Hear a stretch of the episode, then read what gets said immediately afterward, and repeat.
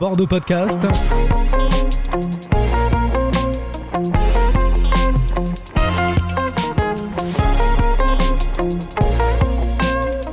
Les apicurieuses reçoivent Thomas Cazenard. Une émission animée par Sandrine Lajus. Nouveau rendez-vous pour bordeauxpodcast.com et nouvelle équipe pour cette plateforme de podcast consacrée à Bordeaux, un Bordeaux comme vous ne l'avez jamais entendu ni écouté. Les Apicurieuses, une joyeuse bande de femmes venues d'horizons divers et différents, engagées et impliquées dans la vie de la cité, vont être au cœur de l'actualité. Avec Nathalie, Sylvie, Mélusine et Fabienne, les candidats à la mairie de Bordeaux vont se mettre à table. Une série de podcasts consacrés à ces élections municipales qui auront lieu les 15 et 22 mars prochains, où vous allez découvrir ces candidats d'une manière plus personnelle et festive, puisque nous sommes installés à la réserve, lieu désormais incontournable des soirées bordelaises, accueillis et coucounés par Fred, son irrésistible patron et toute sa formidable équipe. Chef de file du mouvement Renouveau de Bordeaux, il a été investi par la République en marche pour partir à la conquête de Bordeaux, cette ville objet de bien des convoitises aujourd'hui. Thomas Cazenave, bonsoir et merci d'avoir accepté de vous mettre à table avec les apicurieuses. Bonsoir. Autour de vous ce soir, Nathalie, Mélusine, Fabienne et Sylvie qui nous rejoindra plus tard. Des femmes audacieuses, passionnées, passionnantes, des mères de famille, des bordelaises, des néo-bordelaises, des femmes qui s'impliquent dans leur vie professionnelle et dans leur vie privée. Thomas Cazenave, est-ce que vous aimez vous mettre à table à tous les sens du terme? Euh, oui. Euh, D'ailleurs, je ne peux pas euh, louper un repas. voilà. Donc, c'est très important pour moi. Voilà. Donc, je tiens à prendre tous mes repas. Donc, j'aime me mettre à table. C'est un moment important pour moi. Et là, lors de l'apéro, c'est merveilleux. C'est très bien. On est bien. On est bien reçus. Quels sont les, les goûts et les, et les odeurs de votre enfance? Qui, je le rappelle, est bordelaise, contrairement à ce que certains sous-entendent Ah, merci de le préciser. Voilà, je suis venu sans mon parachute ce soir. Oui, on parle de parachutage, Mais non, évidemment. non, il y a eu non, Chaban, mais il y a eu Juppé. euh, non, mais- non, mais là, pour le coup, c'est pas la même histoire. C'est vrai que moi, je suis, moi, je suis bordelais. Je suis né ici, j'ai grandi ici. En fait, j'ai deux encres. euh, Une à Bordeaux, du côté de la rive droite. Florac, si j'ai bien. La Bastide, en fait, au tout tout tout premier jour, je dirais, rue, De de, votre la, existence. rue de la euh, rue de la Course, à côté du jardin public, la Bastide. Et après, euh, mes parents se sont installés à Florac. Et mon père, euh, de plusieurs générations, ils sont originaires de la Bastide, sur la rive droite. Et du côté de ma mère, euh, le Médoc. D'ailleurs, on est en train de, je sais pas ce qu'on. Ah, c'est un petit médoc ou. Bon, Bordeaux on va, on va- on rouge. va commencer. Ah, mais Ah oui, on va trinquer va déjà. voilà, santé. Santé. Voilà. Merci Et tout pour le cette monde est rouge. invitation. Tout le monde est au rouge en Voilà. plus, c'est ça qui est bien. Et merci Ah d'avoir oui, tout le monde est au rouge. Ah, ah. Valeur sûre. Et du côté de, je disais, du côté de, du côté de ma mère, le, le Médoc et Saint-Estèphe. Oui, ça, Ah. Voilà. Et mon grand-père, d'ailleurs, c'est pour ça que je parle du rouge, était petit viticulteur à Saint-Estèphe, oui, dans le donc- Médoc. Donc euh, voilà, maintenant les choses sont Donc claires. voilà, les choses sont claires. Et euh, donc j'ai grandi ici, euh, j'ai fait mes études ici, jusqu'à l'université. J'étais à l'université Bordeaux 4, il y avait un numéro à l'époque. Mm. Voilà. Et donc, euh, Mais vous ne m'avez quand même pas dit quels étaient les goûts et les odeurs de votre enfance. Alors les goûts et les, odeurs, ben, je vais vous dire que les, les goûts, euh, c'est plutôt du côté du Médoc que je- j'en garde le souvenir, puisque j'y passais toutes mes vacances, euh, mes étés, et euh, mes grands-parents, à l'époque, aimaient beaucoup la nourriture, du terroir, donc j'ai le goût de, de l'entrecôte, de la tricandie, voilà, c'est vraiment pour moi... un peu le patrimoine gastronomique et, et si je veux avoir euh, un goût que j'ai toujours en bouche, c'est quand même ces souvenirs-là avec mes grands-parents. Qu'est-ce qui vous reste justement de cette enfance qui se passe euh, rive droite, Ouais. dans le Médoc, mais rive droite aussi? Euh, Qu'est-ce qui me reste? Bah, euh, comme, tout le- comme toujours, comme tout le monde, beaucoup de souvenirs. Euh, et j'y ai gardé en fait beaucoup euh, de mes attaches d'aujourd'hui. C'est-à-dire par exemple mes amis qui sont toujours mes amis les plus proches, euh, je les ai rencontrés au cours préparatoire. Euh, mon copain d'enfance, euh, Vincent, il habite à la Bastide, euh, toujours. Euh, ma grand-mère est à la Bastide, 97 ans, rue Hortense. donc je n'ai, c'est toujours très présent pour moi. C'est une forme de continuité. J'ai jamais eu l'impression de véritablement, même si j'ai travaillé à Paris, de, de quitter. de Donc quitter très cette fidèle ville. en amitié alors. Ah oui. C'est bien. J'ai deux, je vais vous dire, j'ai. on De vient- qualité, juste deux non, ça non, j'ai mes deux amis d'enfance, euh, Vincent et Sébastien. Euh, Vincent, il est là, 35 ans, hein, on était au CP ensemble. hein. Et on est toujours euh, copains. Et pourtant, la vie a changé. On s'est voilà, on s'est mariés, on a eu des enfants. Moi, j'ai travaillé Je me suis éloigné euh, un moment parce que j'ai travaillé à Paris, mais on est toujours resté euh, soudés. Et Sébastien, lui, est à Saint-Loubès, et pas très loin non plus, et directeur d'école. Quel est le déclic pour la politique qui vous donne le goût de la politique J'ai toujours, euh, je me suis toujours intéressé euh, à la politique. On évoquait mes, mes vacances, notamment dans le Médoc. J'allais avec mon grand-père à Pauillac acheter le Monde à 14 ans. J'ai toujours ce goût de, la chose publique. J'ai été fasciné petit, je vais vous dire, par une figure politique que je voyais à la télé. euh, C'était François Mitterrand. Parents j'- j'étais fasciné par. euh, Vous n'êtes pas le seul. Hein. oui, oui, mais je, je- non, mais je pense qu'il y a une partie de, de mon goût pour la politique liée à, bah, à cet homme que je voyais à travers la, la, la télé. Quoi. Donc j'ai toujours été euh, attiré par la, par la politique. Je, je- c'est la première fois que je m'engage hein, euh, sur mon nom, donc je m'en suis toujours un peu rapproché puisque j'ai fait l'ENA, puisque j'ai travaillé avec Emmanuel. Sciences Po, l'ENA, Voilà, à donc- Paris, forcément. Eh oui, j'ai travaillé avec Emmanuel Macron quand il était ministre de l'économie. euh.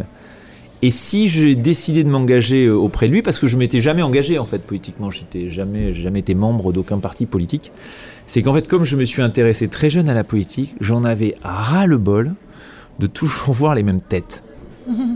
Parce que moi, je, je suis d'une génération où on voyait tout le temps les mêmes têtes. Place aux jeunes, quoi. Ça y est, vous. Euh, vous êtes jeuniste. C'était tout. le- Ouais, non, oui. mais c'est pas jeuniste. C'est de nouveaux visages, quel que soit leur âge. Mais j'avais l'impression d'avoir toujours les mêmes. Et donc, moi là où, alors il se trouve que je le connais depuis euh, depuis longtemps, Emmanuel Macron, parce qu'on a été collègues de travail en fait. On était voisins de bureau. À Bercy. Ah oui, non, oui, à Bercy. Au début de ma carrière, à l'inspection des que je suis là finances. pour vous rappeler. euh, En sortant de l'ENA, moi j'ai commencé à l'inspection des finances et il y était. Et donc on était voisins de bureau, donc ça date. Et, et- et là où, au-delà de l'amitié, moi été euh, convaincu, c'est qu'on avait vraiment besoin, voilà, une nouvelle incarnation, de nouveaux souffles, un renouvellement de la vie, euh, la vie politique. Et j'étais séduit par ça. Mais et c'est ce qui m'a fait, c'est ce qui m'a fait, euh, je vais dire franchir le pas, c'est-à-dire m'engager et ensuite faire sa campagne, sa campagne présidentielle, parce que voilà, j'étais convaincu euh, qu'on en avait collectivement besoin. Donc vous avez suivi ces idées, euh, enfin je veux dire, euh, J'ai suivi son cheminement parce que je veux dire, on a même. euh, donc moi, je l'ai rencontré, Emmanuel Macron, en 2017, quand j'intègre l'expression des finances. Et on a une aventure commune, au-delà de la- l'aventure professionnelle, c'est qu'il était dans la commission Attali. J'ai travaillé avec lui pour la commission Attali. J'ai vu aussi se forger ses propres convictions sur sa vision de la transformation de, la France. Et, d'ailleurs, souvent, je dis aux journalistes regardez, relisez le rapport Attali, et vous verrez beaucoup dans le rapport Attali 2007 une grande partie de la vision qu'il a construite et qu'il a proposée euh, aux Français en 2017. Et il n'a pas beaucoup varié. Il a une vraie colonne, euh, colonne vertébrale en termes de vision. Ça n'a pas l'air de vous convaincre, hein, bah, Si, si, faites non, des yeux, ça se voit pas sur- dans le podcast. Non, mais, ce qui m'intéresse, je vous ai entendu tout à l'heure, euh, vous dites euh, très jeune, vous êtes euh, passionné pour la politique, mais est-ce qu'il y a vos parents qui vous ont inspiré, ils vous ont aidé dans cette démarche ou c'est comme ça, vous tout seul Alors mes parents font pas du tout de, n'ont jamais été engagés politiquement. Mon père travaillait au gaz de Bordeaux euh, et ma mère au jardin des fleurs. Et euh, voilà, on avait toujours des débats euh, à la maison. On regardait les émissions politiques. Intéressé par la vie. Oui, les, re- les repas familiaux, ça a toujours été des repas où on discutait politique. Donc ils étaient intéressés, mais eux-mêmes n'ont jamais eu d'engagement politique. Voilà, j'ai nourri ça. Euh, lors de notre passage à Florac, moi j'avais écrit au maire en disant je pense qu'il faudrait créer un conseil municipal des jeunes. Enfin, ça m'a toujours un peu. euh, voilà, une- Oui, ça m'a toujours euh, Mais quand intéressé. vous avez- mais quand vous avez rencontré Macron, euh, vous êtes, euh, comment dire, vous avez dit tiens on a le même courant d'idées ou euh, vous avez senti qu'il fallait Vous avez être grandi derrière ensemble, en fait. Vous vous êtes dit il faut que je sois derrière ou à côté ou peut-être Ah même non. devant Non, non, non, non, non, ça c'est pas, ça. ça c'est pas fait comme ça parce qu'au début, en, en fait, je vous dire, en 2007, euh, quand on fait euh, le rapport Attali, euh, il n'était pas question lui pour l'instant de son engagement politique, donc c'était pas savoir si. Mais il se trouve qu'on était, euh, on était convaincus. Enfin, moi, je trouve que dans la vision euh, qu'on écrivait, qui était écrite dans, la vi- dans, dans le rapport Attali, il y avait quand même une certaine vision de la transformation, de la modernisation de la France. Sur le marché du travail, par exemple. Déjà, on écrivait à l'époque, je m'en rappelle très bien, je vous donne une anecdote. Dans ce rapport, moi, j'ai notamment écrit la partie sur l'emploi. Et on disait, une chose qui est nouvelle aujourd'hui, rechercher un emploi, c'est un travail. Et ce qui s'est traduit en 2017, moi quand j'ai notamment beaucoup travaillé sur la partie emploi-travail du programme d'Emmanuel Macron, on a ouvert le droit à indemnisation chômage aux démissionnaires. En disant il faut qu'on transforme la logique de l'assurance chômage. Donc si vous relisez l'ouverture de l'assurance chômage aux démissionnaires au regard de ce qu'on disait déjà dans le, dans le rapport Attali, il y a une vraie, euh, une vraie continuité. Est-ce que vous préférez la cuisine familiale ou la cuisine politique Bon, maintenant j'aime les deux. Je me suis mis à la deuxième. Je me suis mis à la deuxième. Mais je vous dire, la cuisine politique, ça en a un peu défrisé certains ici dans mon engagement, qui m'ont tous renvoyé au mécano. Ça, effectivement, ils aiment ça, et les accords et tout ça. Et, et je crois que j'ai un peu perturbé la vie politique locale, euh, d'une certaine manière, en disant, mais moi, je ne m'engage pas pour faire du, du mécano. Et donc pas pour faire de la... c'est- c'est- La Politique. cuisine. de la cuisine pour rester dans le thème. euh, voilà, donc moi j'ai dit, moi je, je pense que Bordeaux a besoin euh, de renouvellement, d'une nouvelle équipe, d'une nouvelle vision, et je le fais pour ça. Est-ce que vous avez occupé quand même beaucoup de fonctions? Vous êtes proche, vous l'avez dit, Oui. de, de notre président Emmanuel Macron. Ce qui fait dire à certains que vous êtes un pur produit de l'élite républicaine. Mais aujourd'hui, votre truc, c'est le terrain et c'est le terrain bordelais. Oui. Non. Mais non, mais moi j'ai eu beaucoup de chance parce que l'école de la République, elle m'a permis euh, d'être là euh, face à vous. Voilà, mes parents, ils n'étaient pas hauts fonctionnaires. Euh, Je vous l'ai dit, mon père travaillait au gaz de Bordeaux, ma mère au jardin des fleurs, et je dois énormément à l'école de la République. Je dois énormément euh, à mes enseignants du lycée Gustave Eiffel en classe prépa, euh, à ceux que j'ai rencontrés à l'école normale supérieure, à Sciences Po, puis à l'ENA. Je me suis pas réveillé un matin en me disant j'allais être énarque. hein. Voilà. Et non. Et non. Il y en a peut-être, il y en a certains qui se réveillent assez jeunes Oui, comme qui- ça. Il y en a, il y en a qui se réveillent et pensent- qui tous les matins pensent, euh, pense à être ça. président. Oui, mais donc moi c'est venu un peu comme ça, parce que quand on venait du, du milieu qui est le mien, déjà vous dites, euh, après le bac, je savais pas quoi faire. hein. Je me suis dit, une classe prépa, c'est trop dur pour moi. Donc j'ai fait une classe prépa intégrée à l'université en me disant, on verra bien. Puis j'ai eu l'école normale supérieure, je me suis dit, qu'est-ce que je vais faire? Je passe l'agrégation, j'avais peur de la, de, de la rater. Et Vous avez réussi. J'étais classé premier à l'agrégation en ayant peur de la rater. Et après, je me suis dit, ah ben, je pourrais voir autre chose. Je me suis arrêté une année parce que je savais plus ce que je voulais faire. Donc je suis parti à Bruxelles, à la Commission européenne, j'ai fait des stages. Et là, j'ai vu des gens qui avaient fait Sciences Po Paris. Je me dis, ben, j'aurais faire ça. Et donc j'ai fait Sciences Po Paris. Et puis j'étais à Sciences Po Paris, j'ai vu des gens qui passaient l'ENA. Je me suis dit, pourquoi pas moi? Donc j'ai passé l'ENA. Mais ça s'est fait, Donc ouais. vous êtes un accident. Là, vous êtes arrivé Je comme trouve, je vais ça. vous dire, non, mais ce qui est certain, c'est que dans les, dans, les grandes écoles de la République comme à l'ENA, on manque beaucoup de diversité, euh, y compris sur le plan du, du parcours, de Ouais. diversité sociale, ça c'est Ouais. sûr. Donc oui, je suis un produit euh, de la De l'élite de la méritocratie euh, républicaine, même si je, je- reconnais aussi que j'ai eu de la chance. C'est pas que le, produit de mon travail, c'est mon travail et puis facteur chance comme euh, tout le temps dans la vie. Euh, mais j'assume ce truc-là, mais j'ai jamais perdu, euh, comment dirais-je, euh, mon ancrage. Vous citez les exemples de, mes amitiés qui, qui sont bien antérieures à, à tout ça et avec qui je pars en vacances. Enfin, voilà, j'ai pas eu l'impression de me décrocher ni de ma vie, ni de mes amis, de ma famille qui est toujours là. Et C'est important donc pour vous ça, ah, ben c'est fondamental. pour votre équilibre. Il Ah faut oui, ça. c'est fondamental. Je ne l'ai jamais quitté. Et, et- et maintenant, vous revivez à Bordeaux avec Oui, votre famille. Oui, non, ma famille, mes, mes enfants sont encore à Paris. Ben, J'ai été investi en juillet. Et c'était trop brutal pour les enfants. Je les avais pas prévenus qu'ils quitteraient l'école. Et euh, avec ma femme, on a discuté. On a dit, mais est-ce qu'on peut leur faire ça alors qu'on les avait pas assez travaillés? J'étais investi le 1er juillet. Et donc on s'est dit, ben, on attend un peu. Et donc on va les rapatrier, entre guillemets. Voilà. Ok, pas vous allez les mettre dans le public ou dans le privé Ouais, dans le public. Qu'est-ce que que vous en difficile pensez aujourd'hui Ouais, hein, c'est ça. Ouais, public. Ouais, l'école aujourd'hui, moi je trouve que c'est une, euh, Oui, c'est très compliqué. c'est une bonne question. Qu'est-ce que vous en pensez de l'école aujourd'hui? De la transmission, de l'éducation, de... Bah, je vous disais, moi, je, je trouve que l'école, elle m'a, elle m'a beaucoup apporté. Ah bah, avec ma famille, hein, je sous-estime pas du tout l'apport, euh, au contraire, de, de mes parents et mon envi- environnement familial. Euh, je pense que c'est un lieu d'émancipation. Euh, je pense que l'école, c'est ce qui permet aussi, voilà, de s'émanciper, la liberté, et puis de, de se construire. Donc, j'y crois, j'y crois beaucoup. J'ai été moi-même enseignant. Hein. J'ai enseigné, j'ai enseigné. Vous avez aimé ça? Ah, j'ai adoré l'enseignement. J'ai enseigné à l'université parce que pour financer après mes, mes études, j'étais euh, chargé de- d'enseignement à l'université Paris 1. Vous aimez transmettre, en fait. Oui, mais et je me suis d'ailleurs, euh, même pendant ma vie professionnelle, j'ai toujours été enseignant en même temps. Donc moi, j'étais enseignant jusqu'à encore il y a quelques semaines à Sciences Po Paris. J'ai toujours gardé une petite activité d'enseignement. Et, vous allez peut-être, euh, si vous êtes maire de Bordeaux, vous, vous donné- garderez. eh ben, euh, j'étais, j'ai enseigné là, à Sciences Po Bordeaux. Voilà, ces derniers mois, j'ai, do- j'ai été donné plusieurs cours sur la réforme de l'État, essayer de transmettre. euh.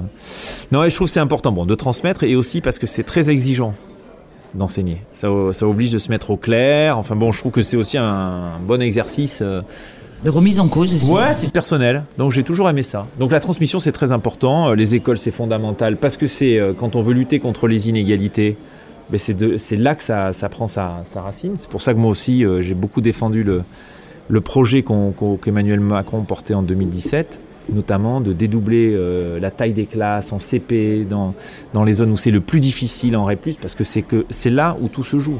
C'est là où tout se joue. Puis il y a aussi la ville de Bordeaux qui euh, grandit. Aujourd'hui, euh, des classes qui sont en surcapacité. Ouais. En étant mère de famille, on voit bien que nos enfants sont dans des classes plutôt Oui. à trentaine plutôt que, que 25. Vous, à Bordeaux, quel est l'axe que vous donnerez euh, Oui, parce que justement, on va, on va venir à Bordeaux. oui, bien On- sûr. ouais. Tous les gens qui débarquent ici disent c'est un petit Paris. euh, Est-ce que vous allez continuer dans ce sens et nous organiser un grand bordel? Parce que là, franchement, Non, moi je, je vais vous dire, on, a, on, les écoles sont saturées on comme commence à avoir euh, beaucoup de signes de dérèglement ces, ces dernières années. Ça se dérègle, on le voit très bien au-delà de la belle image. Bordeaux est une belle ville, on est très bordelais, donc on est très chauvin, donc on défend partout. Et des fois, on a du mal à dire, y compris publiquement, il y a des choses qui ne vont pas. Il y a des choses qui ne vont pas. Il y a des choses qui ne vont pas sur la mobilité, il y a des choses qui ne vont pas sur le logement, et il y a des choses qui ne vont pas sur les équipements publics. Pourquoi? Et ça, ça fait partie d'un des sujets de, de- de campagne. C'est la manière dont, c'est la manière dont on construit la, C'est notre dîner qui s'est cassé la figure. c'est la manière dont on construit la ville. Moi j'ai dit, je pense qu'il faut construire la ville différemment, c'est-à-dire que quand on, on- on construit un nouveau quartier, qu'on fait venir de nouveaux habitants, il faut d'abord avoir créé les conditions dans lesquelles on va bien vivre. C'est-à-dire, c'est très exigeant, mais peut-être ça, exige de nous qu'on le fasse moins vite. Euh, la croissance de la ville, c'est des équipements publics, c'est-à-dire des écoles, des crèches, des espaces verts, des modalités de transport avant les logements ou au moins en même temps, et pas après, ou des fois des années après. Ce qui fait que pour ceux qui sont déjà là, ben, on surcharge les écoles existantes, où certains sont obligés de mettre les enfants Et dans de courir. écoles, de courir. Mmh, euh, oui. Et j'ai beaucoup d'exemples de ce type.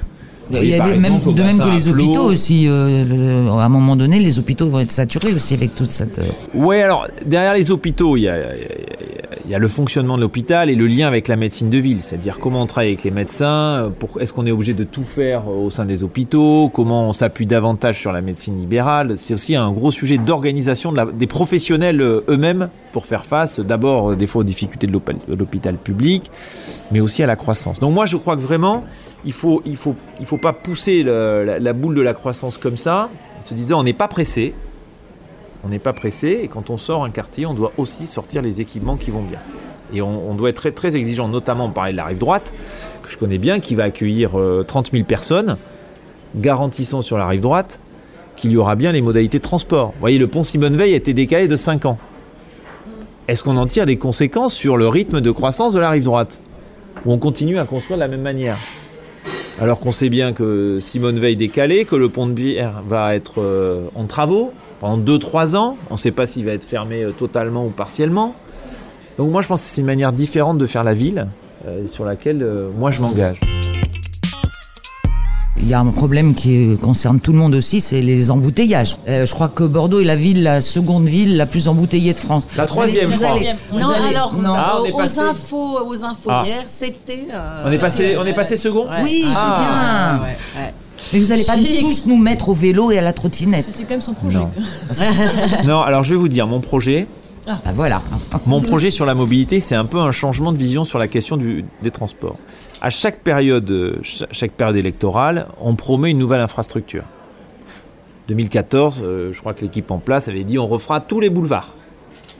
Je crois que les boulevards- D'ailleurs, il y a un projet, enfin, Oui, moi oui, qui habite sur les boulevards, euh, enfin, c'est en cours. Oui, On non, nous a attendez. demandé notre avis. c'est sur, vrai, euh, mais voilà. je vous, je invite à relire le, le programme de 2014. Ouais. En 2014, Oui, le grand projet c'était déjà- c'était les déjà les boulevards. boulevards, oui, Il ne s'est fait. euh, rien passé. Et là, donc, on voit fleurir au moment de, de la campagne, mais comme, j'allais dire, depuis 30 ans ou 40 ans à Bordeaux, pour, pour ceux qui ont un peu d'antériorité, en disant, mais oui, il faut un grand contournement, il faut d'autres franchissements. Je vais vous dire à deux choses.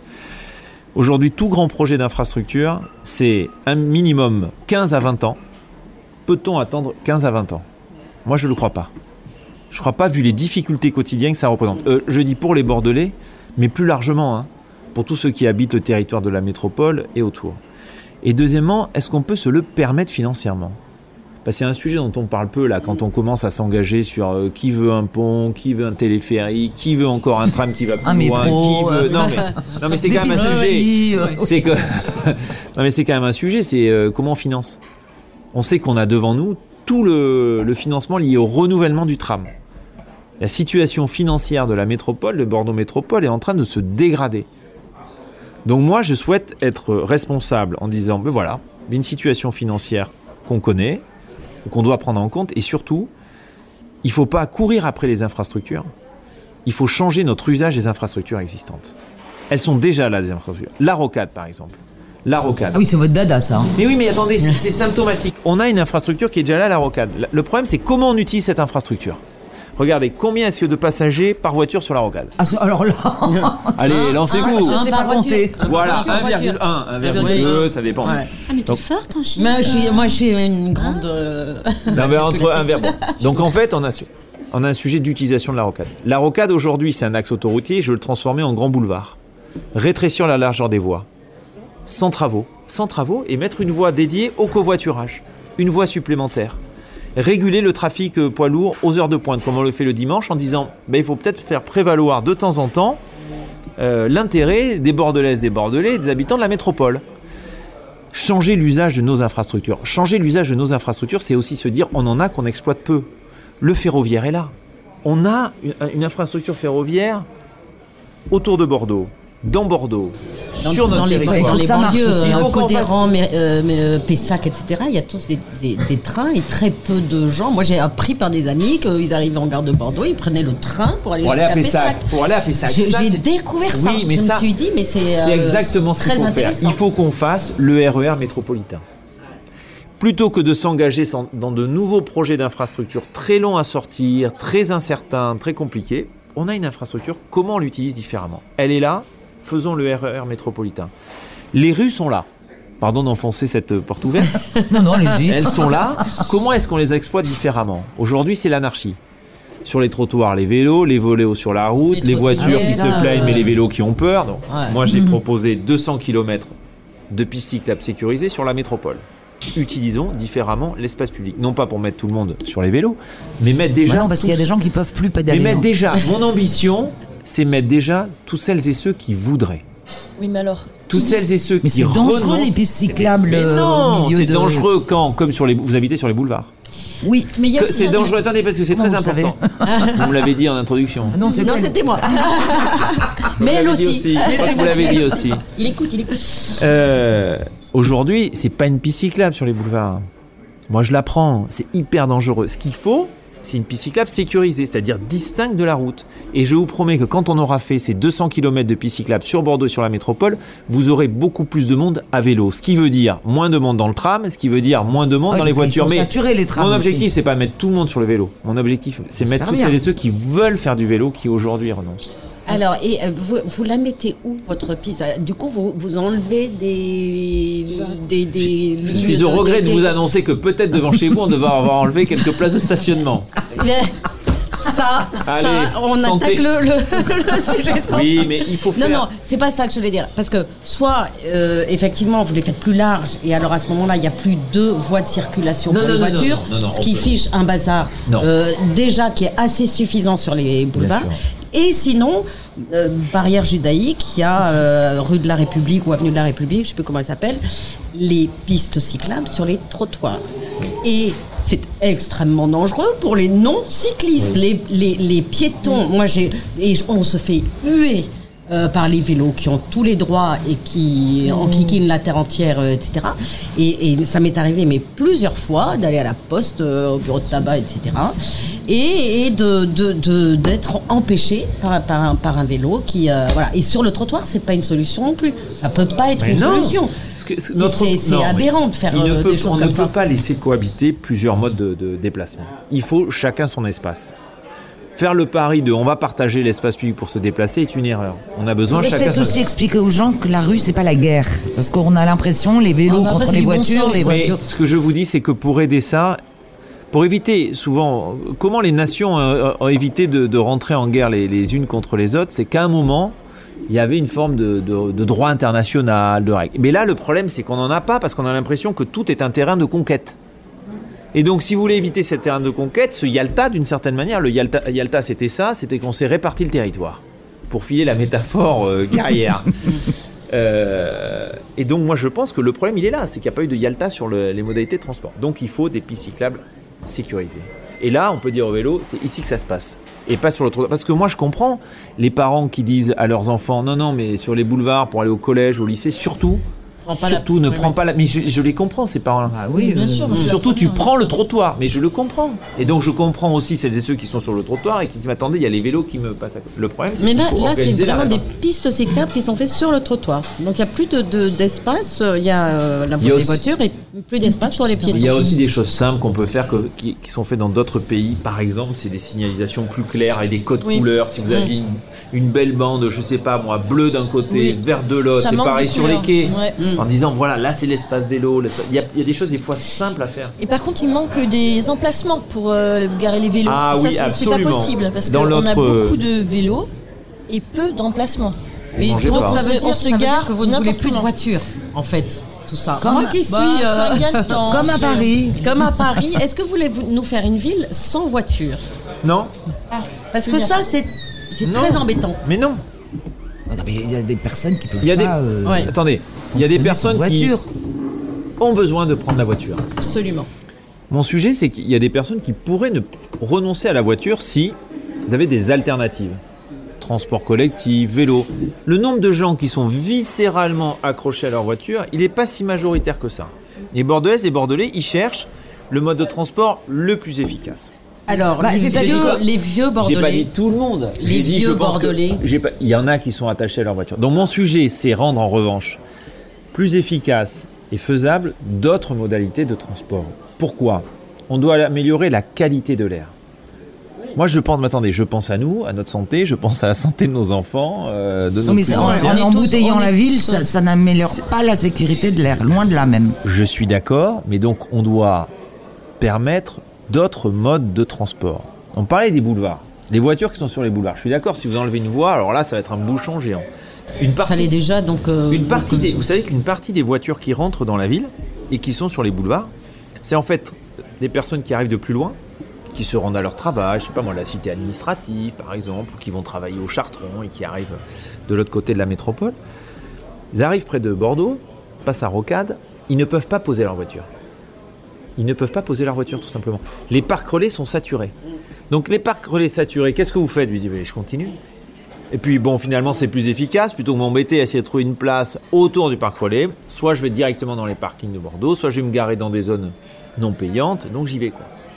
Il n'y en a plus. hein, des autres. Et Si, alors, euh, il y en a des zones non y a- payantes. il y a- Il y a Codéran, il y a Saint-Augustin, extérieur de- Ouais. Extra Boulevard. Extra boulevard. Je vais un peu changer de sujet, mais qui Oui. nous concerne. Vous êtes, entou- peu, hein, vous en- vous êtes entouré de femmes. Oui. Il y a sept candidats à la mairie de Bordeaux et sept hommes, pas une femme. Est-ce que Bordeaux est une ville de machos, contrairement à Paris où les femmes font la pluie et le beau temps en ce moment? Alors, pardon, j'ai la bouche pleine. Continuez. C'est le propre d'un. Ah bah continuez, moi j'ai plus rien à dire. hein. Je viens de, de présenter les, les 20 premiers visages euh, qui seront dans la liste qui porteront le projet euh, Renouveau Bordeaux. C'était il y a, c'est pour ça que j'étais légèrement en retard. C'était euh, à 18h ce soir.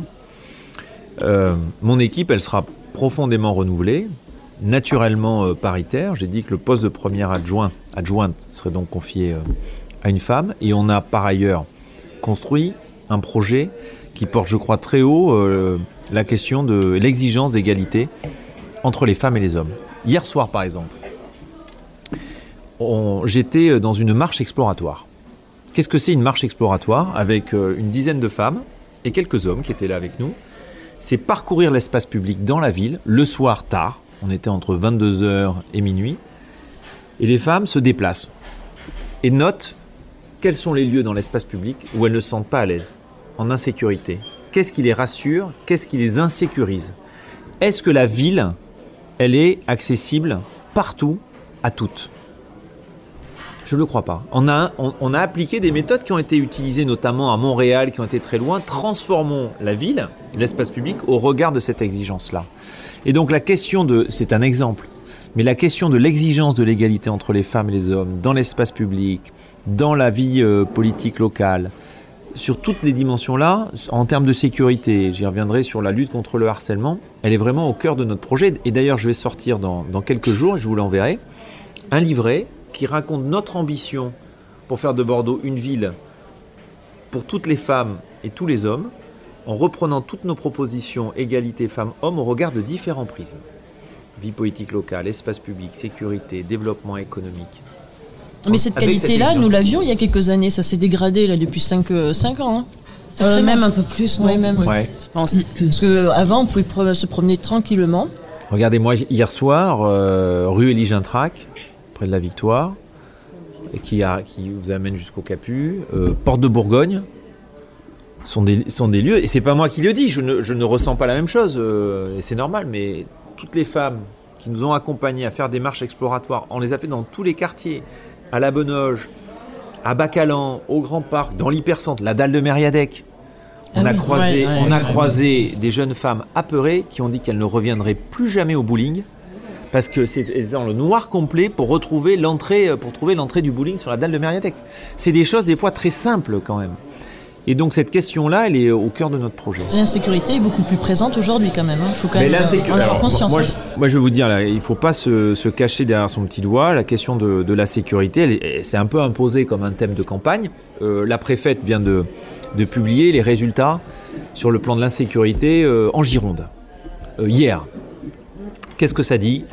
Augmentation des vols, augmentation des cambriolages, des vols violents. C'est vrai.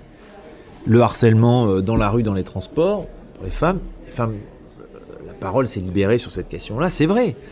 Euh, donc je pense que c'est un sujet sur lequel il faut apporter des réponses très concrètes. Moi, par exemple, j'ai dit, je pense qu'il n'y a pas assez de policiers municipaux. On les voit pas. Pas assez sur le terrain. Et pour sécuriser l'espace public, pour sécuriser, lutter contre les incivilités, les conflits de voisinage, il faut une police municipale de proximité. C'est-à-dire qu'il faut plus de policiers municipaux. J'ai proposé d'en recruter, euh, d'augmenter de 50% les policiers municipaux pour les passer à 200. Parce que la ville, vous le disiez, la ville elle a grandi, elle s'est transformée. Il faut adapter. Bah, notre ville avait à sa taille. le- le- petit pas- Paris, là, Adapté, euh, euh, Euh, et puis, je veux l'organiser en très grande proximité. Moi, mon projet pour la ville, je dis, c'est à la fois la ville de demain et la ville la plus proche possible. Parce que c'est C'est-à-dire dans- une vie de quartier. Oui, 16 quartiers au lieu de 8 aujourd'hui. On passe de 8 à 16. Je, je crois vraiment à ça. Je crois qu'on est très Mais attaché. comment au vous allez passer je vais de vous dire, 8 mais je voudrais 16 vous répondre, finir de répondre sur la centre, là, c'est vraiment les, Non, non, non, les- huit quartiers. Bordeaux. Je, je- je reviens là-dessus, mais je voulais vous dire. Donc, on passe à 16 quartiers et dans chacun des quartiers, une brigade de la police municipale qui connaît les, euh, les coins de rue où ça pose des difficultés, qui connaît euh, les commerçants, qui peut être interpellé par les habitants parce qu'ils sont connus et reconnus. Et je crée une brigade dédiée à la question du harcèlement. Où sont les yeux où ça se, se, se passe? Expérimenter la police euh, des transports euh, métropolitaines. Prendre cette question, ça, euh, cette question-là euh, à bras le corps. Quand même, sur cette histoire de sécurité et en même temps de transmission et en même temps d'éducation, on peut pas se servir un peu plus de la culture à Bordeaux? Ah oui. C'est pas un même- levier, ça, qu'on peut J'allais utiliser j'allais y venir en disant que la comparaison avec Paris s'arrête peut-être à la frontière de la culture. Déjà, Ouais, de- de- T'as raison. déjà au niveau du raison. divertissement, peut-être, d'une part, mais surtout, c'est pas un levier, c'est pas un prisme qui peut permettre quand même de, de faire aussi de la prévention, de l'éducation, euh, de la socialisation, de la rencontre, de l'échange. Euh, on peut pas renforcer un peu ce biais-là Non, mais quand même à Bordeaux? euh, je pense que sur la question de la sécurité, il y a, un- il y a un levier fondamental. Je ne sais pas si c'est la culture, l'accès à l'art. Ce qui est certain, c'est que la prévention, elle est indispensable. Attention, c'est pas l'accès à l'art. Je vous parle pas de ça. Je vous parle d'utiliser euh, des lieux culturels pour en faire, pour se servir.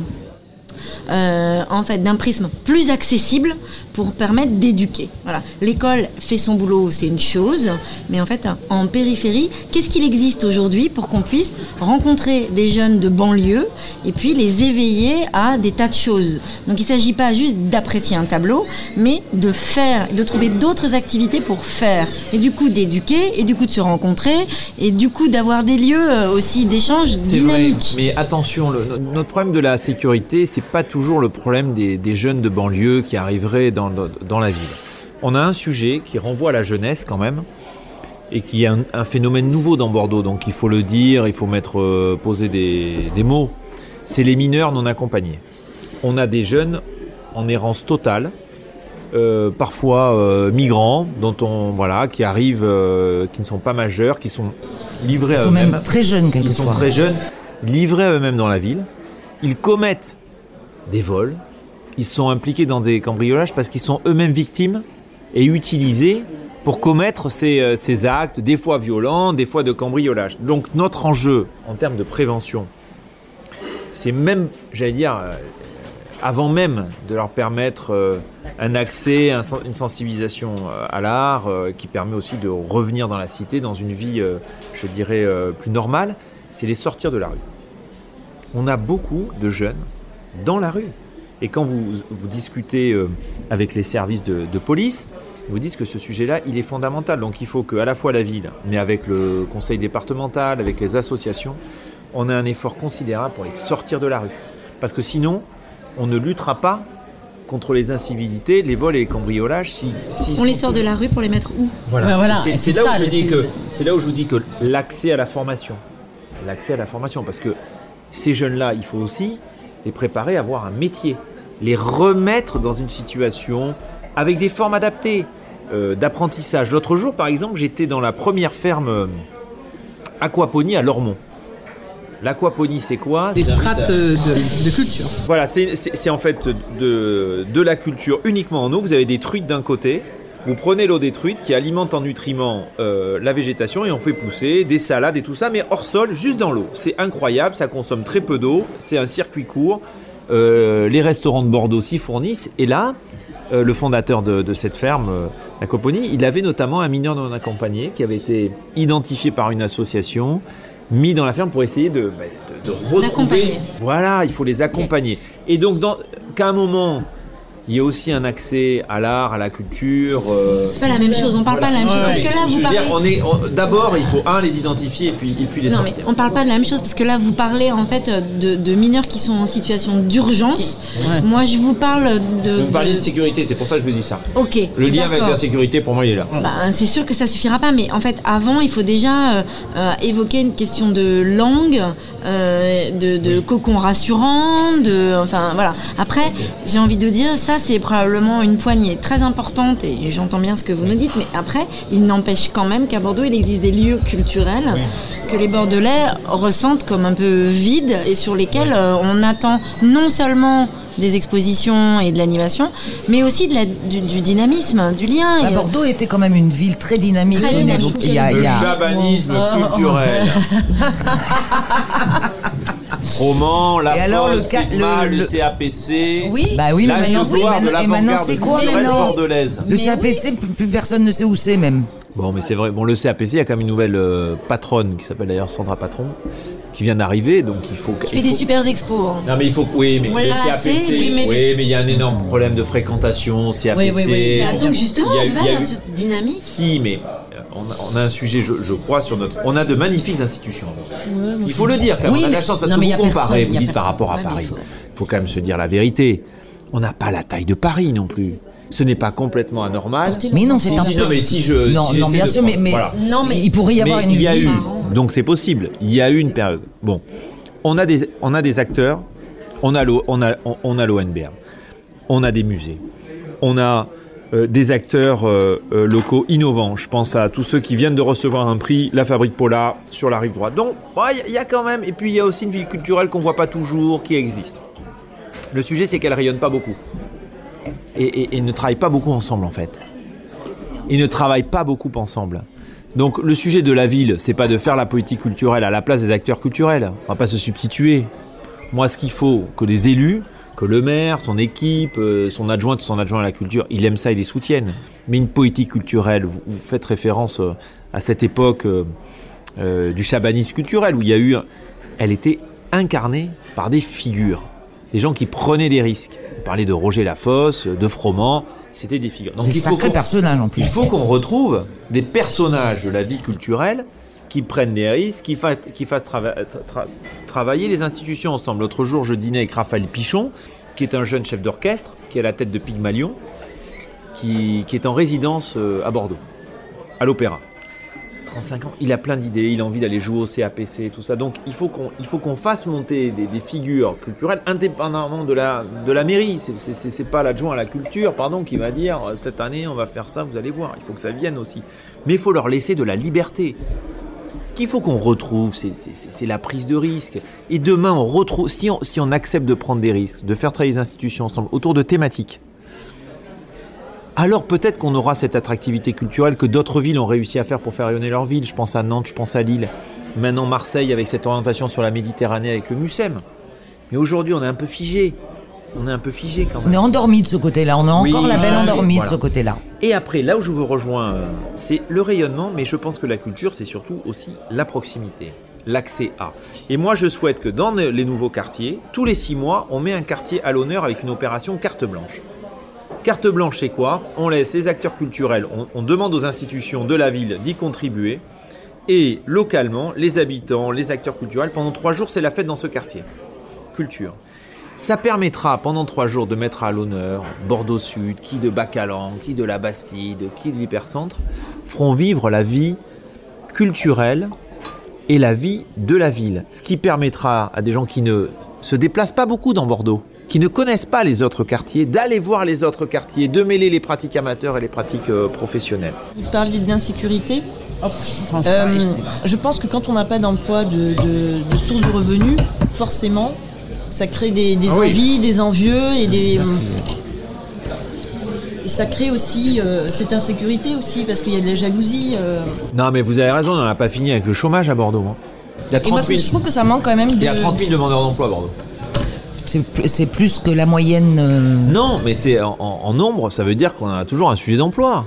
Euh, et donc, on a à la fois beaucoup de demandeurs d'emploi sur Bordeaux, et on a maintenant la- la- la- plus de la moitié des entreprises bordelaises qui nous disent euh, on n'arrive pas à recruter. Ah bon? Ah oui, plus de la moitié des entreprises bordelaises qui n'arrivent pas à recruter. Pour plein de raisons différentes. Pas les bonnes compétences. Donc, qu'est-ce qu'on fait là? Est-ce qu'on se met autour de la table avec Alain Rousset, le président de la région, l'université, les écoles, et on se dit bon, voilà, les entreprises, c'est quoi votre, vos besoins de recrutement dans les 4-5 prochaines années? Comment on fait concrètement? Ce truc-là, c'est un énorme gâchis.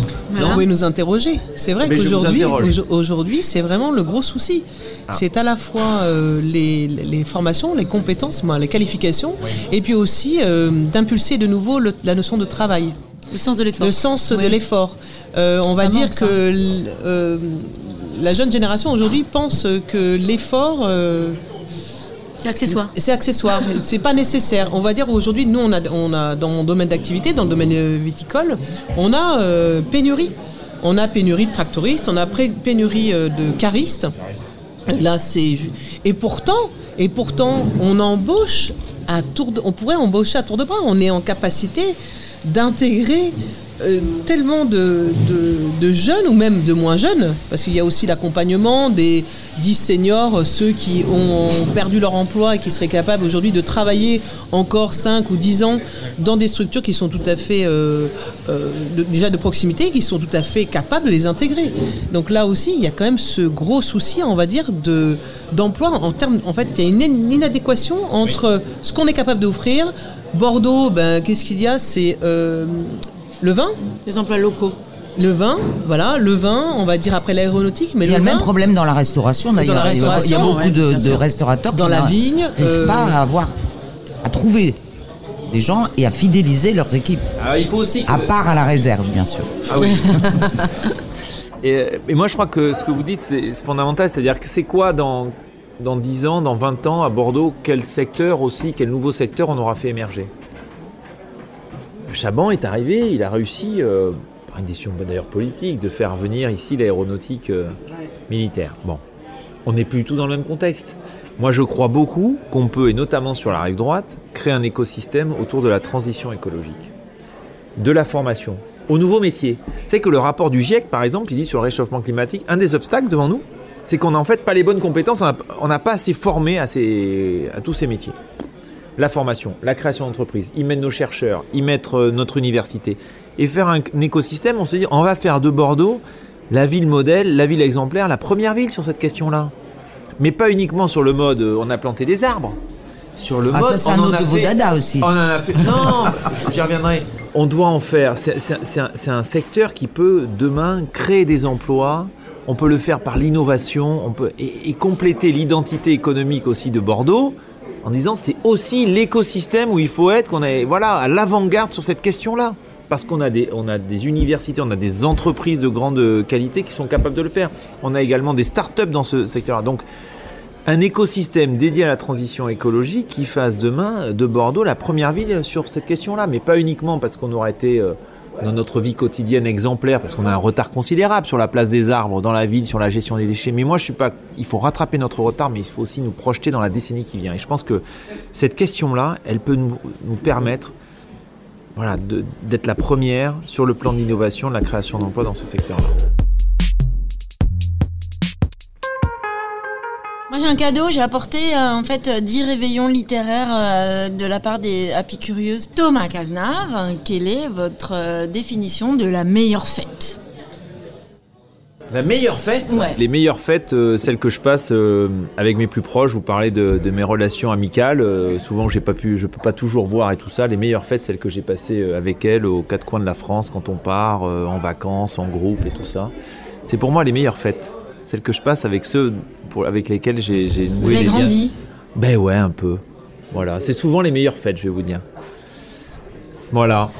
Merci. Bah, Thomas dédicacer. merci beaucoup et Bah, merci rendez- rendez-vous le, le 15 mars. 15 mars, Le 15 euh, devant les urnes. Et pas autour, autour d'une table aussi. si on Allez, un verre de vin. Avec les apicurieuses. Bon, merci à vous pour votre invitation. À bientôt.